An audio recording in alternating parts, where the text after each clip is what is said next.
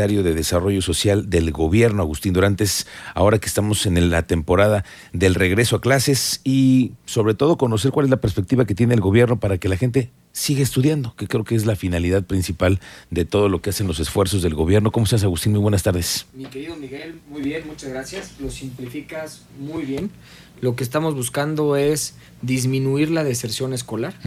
El gobernador Mauricio Curi nos ha instruido a darle vuelta a la página al sistema tradicional de política social por una búsqueda de una movilidad social. ¿Qué quiere decir esto? Cambiar el destino de las personas de su origen. Que si una persona nace en condiciones de vulnerabilidad, esté el ambiente necesario, el ecosistema, para que ésta se pueda desarrollar por ella misma, con su esfuerzo, hasta su máximo potencial. Hay tres factores determinantes. Uno es el ingreso de las familias, otro es la educación y en tercer lugar es el lugar en donde vive. Entonces la Secretaría, por instrucciones del gobernador, ha trabajado en tres distintas líneas de acción. Piso parejo para garantizar los derechos mínimos consagrados en la Constitución. En segundo lugar, una red a grupos vulnerables, una red de protección a grupos vulnerables. Y el tercer lugar es cómo lograr que el crecimiento de Querétaro llegue a los rincones del Estado. Si tú ves este, el nivel de pobreza que hay en la Sierra Gorda de Querétaro, en las zonas indígenas, en el semicierto, en la zona metropolitana, pues son diametralmente distintas. Claro. Por el acceso al desarrollo económico, a la actividad industrial y también por el acceso a los servicios, a la educación, a la salud, a la vivienda y a los servicios básicos de vivienda, por mencionar algunos. Y al empleo, porque no todos tenemos las mismas oportunidades, ¿no? Eh, justo, eh, ¿dónde se concentra el mayor número de opciones de empleo? Pues en Querétaro, en el Marqués, ahora en Colón, en San Juan del Río. Sin duda esta mancha de oferta de empleo ha venido creciendo. Eh, pasó de ser solamente en la capital a irse al semidesierto muy fuertemente a Colón, Marqués y Pedro Escobedo. Pero también, eh, sin duda, lo que tenemos que hacer como Secretaría de Desarrollo Social es cómo en esta cadena nos inmersamos para acelerar el proceso y para que las personas tengan las capacidades necesarias y que de esta forma se aprovechen los puestos de trabajo que llegan a Querétaro.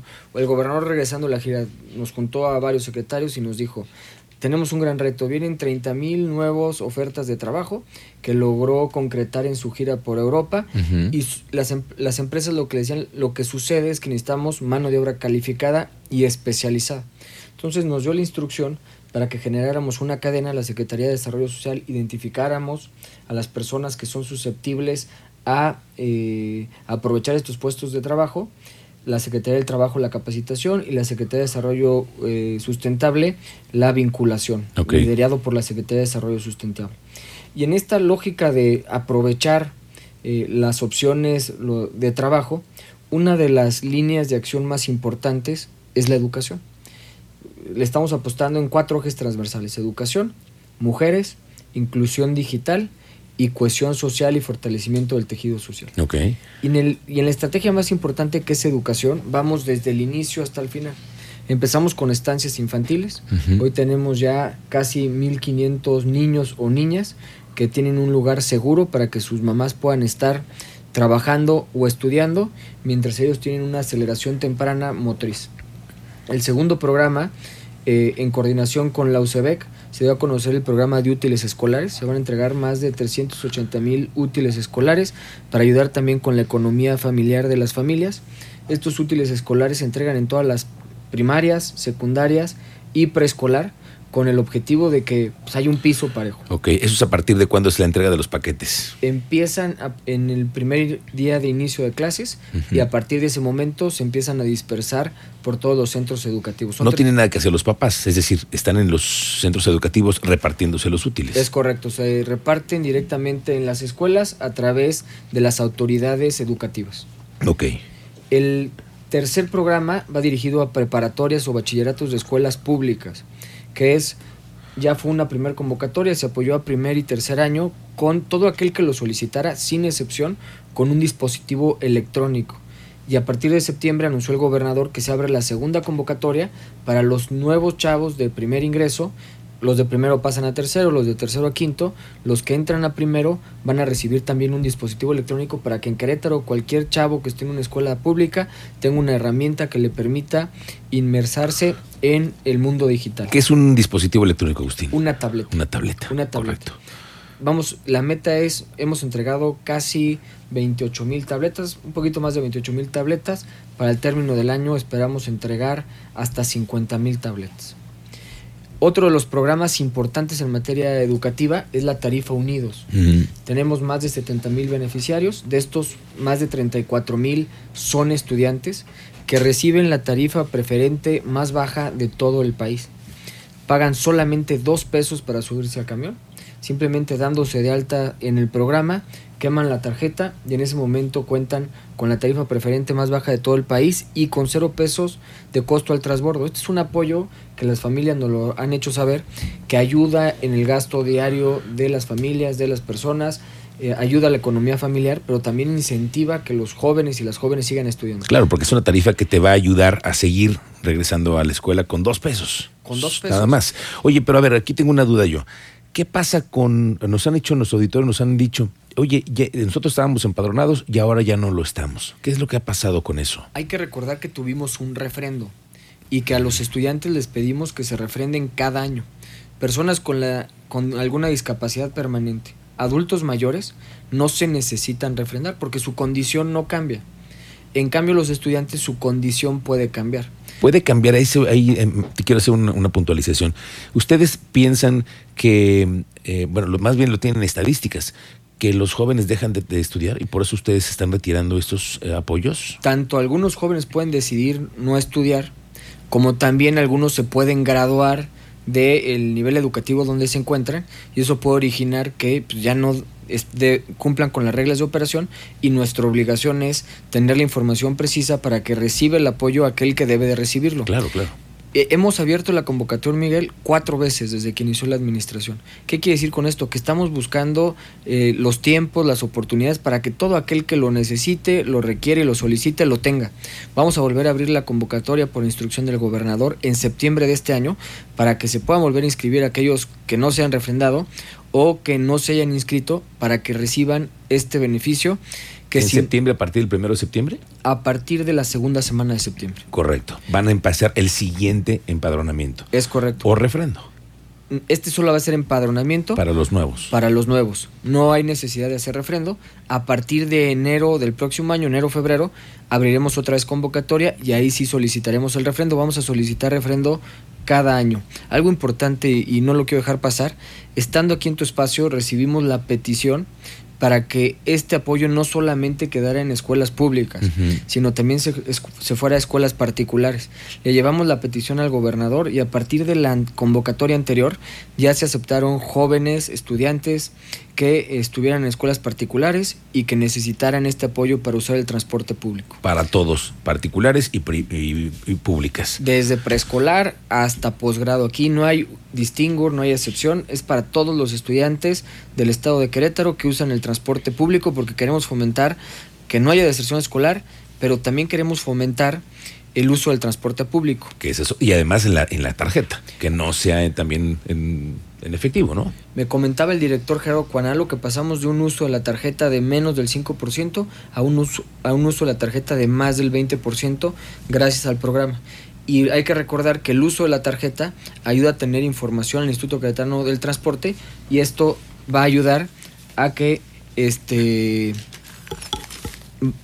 esto va a ayudar a que tenga eh, claro, mayor, mayor facilidad. O déjame ver, tenemos una pregunta con el auditorio para que nos digan qué dice Cristian Lugo. Sí, señor. Durante bienvenido. Eh, son varias las preguntas y es que justo está, querían informarse dónde es que hay que inscribirse para la tarifa de los dos pesos. Bueno, es algo de lo que acaba de responder. Y por acá dicen que han bloqueado la tarjeta. Dicen mis hijos se refrendaron la primera vez y no sé entonces por qué están bloqueadas las tarjetas, están inquietos por aquí. ¿Qué se tiene que hacer Esa es una de las muchas preguntas. Miren, les paso mi Instagram, Agus Dorantes. Si me escriben por un mensaje de texto, les pasaría mi WhatsApp, pero como fue hackeado, hoy no puedo hacer uso del mismo. Pero hasta ver, a través del Instagram, si me mandan nombre y el folio con el que se registraron, eh, revisamos qué fue lo que sucedió y eh, en caso de que haya sido un problema de nosotros, corregimos con mucho gusto y atendemos la solicitud. Y a partir de septiembre se abre la nueva convocatoria por si alguien no está registrado, que sepa que se puede registrar. Eh, sin distingo. Hoy el, el, padrón de cuántos eh, beneficiarios tiene. Tenemos 74 mil beneficiarios. Hemos gastado aproximadamente, si no me equivoco, eran más de 40 millones de pesos en apoyos para personas que usan el transporte público eh, con esta tarifa preferente. Hay que recordar que el gobierno del estado está absorbiendo 7 pesos de cada 9 pesos de la tarifa que se tenía. Ok. Entonces, a partir de la segunda semana de septiembre, eso es muy importante, la, el, empadronamiento para los nuevos que quieran ingresar, que pueden volverse a ampliar el padrón, ¿no? Claro. Evidentemente, y, y creemos que puede suceder. De hecho, se va a ampliar el padrón. No sabemos qué tanto se va a ampliar pero como no va a haber refrendo, no va a disminuir el padrón ni un solo beneficiario y todo aquel que se registre este sería el número de personas que se amplíe. Y me faltarían mencionar otros dos programas de la estrategia del gobernador Mauricio Curi para fortalecer la educación. Y, y quiero volver a enfatizar, el gobernador cree, está convencido que si desarrollamos capacidades y competencias en los queretanos, van a tener más herramientas para poder competir con el mundo, lograr quedarse con los puestos que se crean en Querétaro y de esta forma vamos a lograr combatir la desigualdad, las brechas y la pobreza. Entonces, quiero enfatizar, el gobernador lo ha dicho muchas veces, la mejor forma de combatir la pobreza es la empresa y también enfatizar en que la mejor inversión por parte del gobierno del Estado es la educación.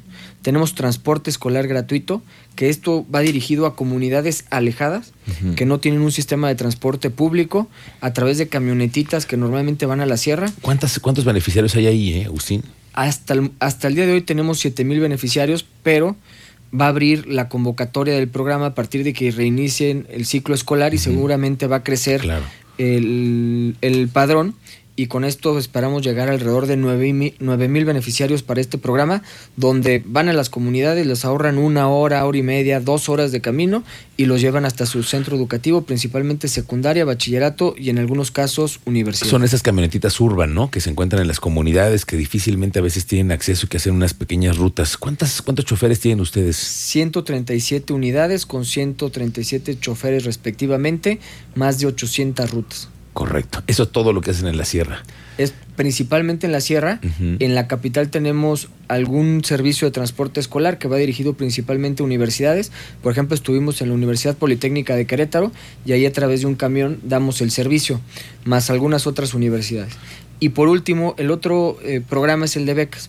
Para estudiantes, va dirigido para estudiantes que, por ejemplo, estudian en Querétaro, pero que son de Jalpan y que tienen que realizar trayectos más largos y que tampoco llega el Crobús hasta Jalpan y que no tenemos un servicio de transporte escolar gratuito.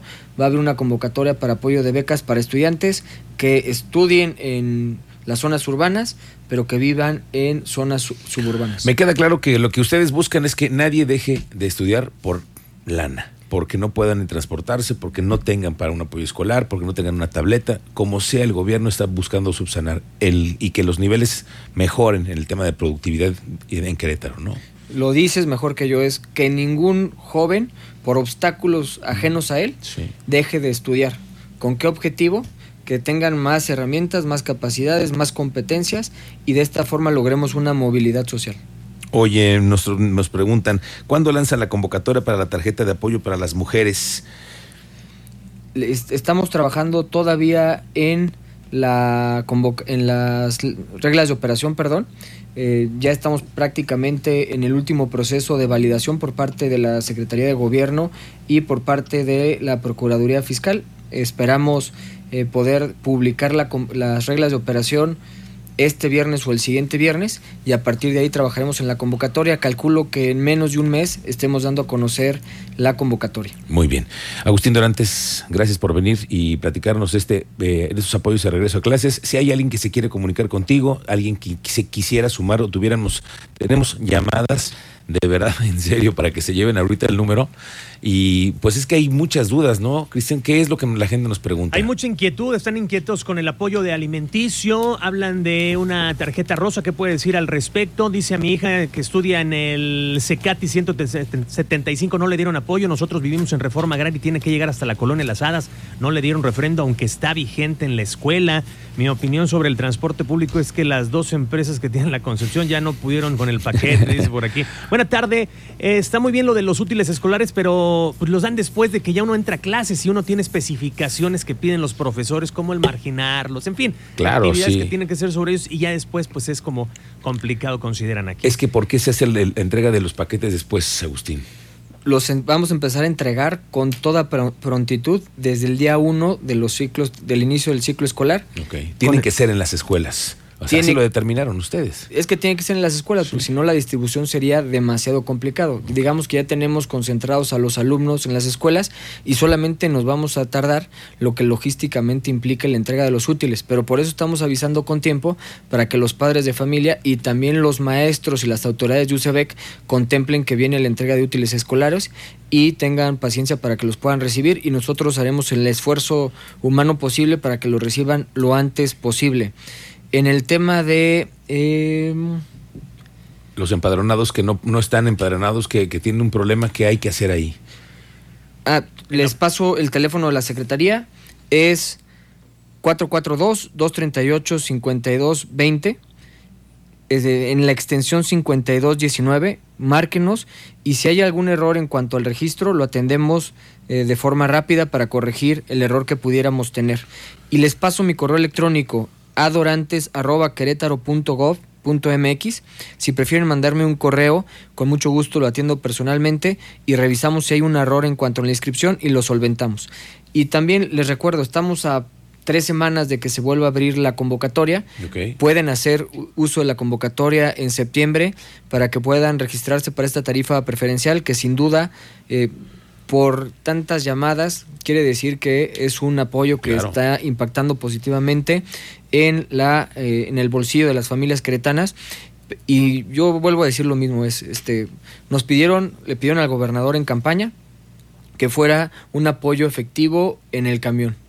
En menos de que pasaran los tres meses de los 100 días, el gobernador ya había cumplido con su compromiso en campaña de que fuera una tarifa eh, efectiva al momento de subirte al camión. Nos también solicitaron que los trámites fueran mucho más ágiles y hoy los, los trámites son fueron muy rápidos, fueron a través de la plataforma, no hubo colas. Hay que recordar que en otros momentos hubo colas muy largas para poder inscribirse en el programa. Y hoy prácticamente este, no se habló de eso porque no hubo problemas. Por la digitalización a la que se han sometido ahora, ¿no? La digitalización, eso no quitó que en el Gómez Morín tuviéramos centros de atención para todos aquellos que no pudieran hacer el trámite de forma digital. Entonces nos estamos poniendo en el zapato la gente. Sin duda puede haber errores humanos en la operación, pero eh, con mucho gusto, si tenemos algún error en cuanto a la inscripción de algún beneficiario, mándenos un mensajito de email o llámenos a los teléfonos de la Secretaría, se los repito, 238-5220, extensión 5219, o las oficinas están en el circuito Moisés Solana, número 167. Colonia Balaustradas. Muy fácil, enfrente de la Prepa Sur. Estamos para servirles, estamos para atenderles. Muy bien. Agustín Durantes, gracias por venir. Muy buenas tardes. Mi estimado Miguel, muchas gracias por el espacio y estamos a sus órdenes. Estamos ahí pendientes. Gracias. La una con 40 y todas las llamadas y los mensajes que sigan llegando los vamos a transmitir al equipo de comunicación social que nos acompañe esta tarde aquí en la cabina. Sí, señor, y les vamos a proporcionar también justo estos números que nos acaba de proporcionar Agustín para que también ustedes puedan seguir con estas inquietudes y resolver, porque la verdad es que hay mucha, mucha pregunta aquí, ¿no? Hay quien tiene tres hijos estudiantes y dicen que los traen vuelta y vuelta, entonces que les puedan resolver y saber exactamente qué es lo que está sucediendo, ¿no? Correcto. Una 41, volvemos, estamos de regreso, así sucede expreso.